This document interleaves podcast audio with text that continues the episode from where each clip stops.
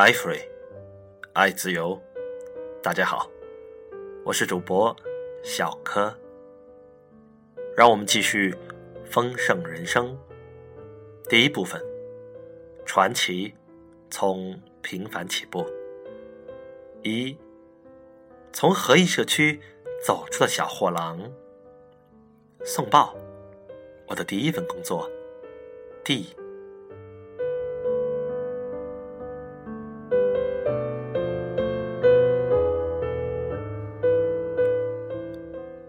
十四岁时，我在家附近的加油站找到了一份工作。那时候的车主依赖附近的小型加油站，他们大多是由懂得修车技术的邻居们开设的。这些加油站大多在前面有两部加油机，还有一个修车棚。许多工作人员都穿制服，戴着很像警官的帽子，衬衫领口。还系着蝴蝶结。除了加油、洗挡风玻璃和检查油箱、水箱之外，这些加油站还提供其他保养服务，而这些我全部做过。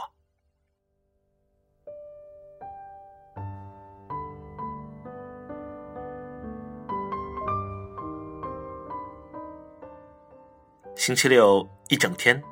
我都在洗车。那时还没有洗车机，修车厂也没有空调。客人在冬天时都依赖加油站帮他们洗车。洗车的费用是一美元，我每洗一辆车可以拿到五十美分。所以，即使在冬天，每个星期的早晨，我还是会穿的厚厚的，尽量多洗几辆车。由于当时许多道路都没有铺路面，车的车窗和门框上往往积满了尘土，而我都会仔细擦拭干净，并因洗车细心而获得好评。我还会利用从父亲那儿学到的知识，帮技工找找汽车零件，偶尔做一些简单的维修，比如更换发电机。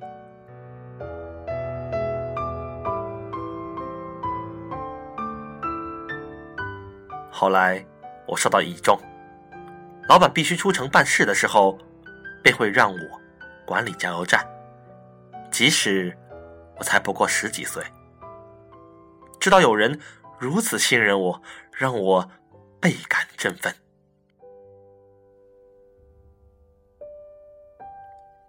我在年轻时便体会到了对一项事业负责的意义。这一重要心得，让我终身受用无穷。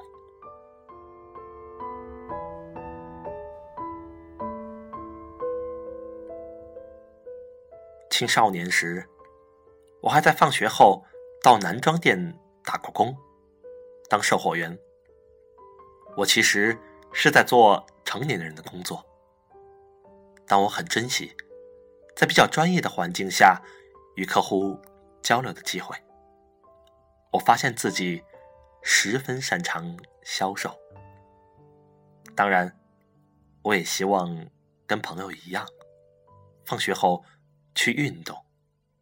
可是，我需要赚钱补贴家用，每个家庭成员都需要帮忙维持家庭生计。我在中学的棒球教练。有一次对我说：“嘿，我看你是个左撇子，你想来打球吗？”我说：“我很想，可是不行。每天放学后，我都要去打工，所以没办法练球。”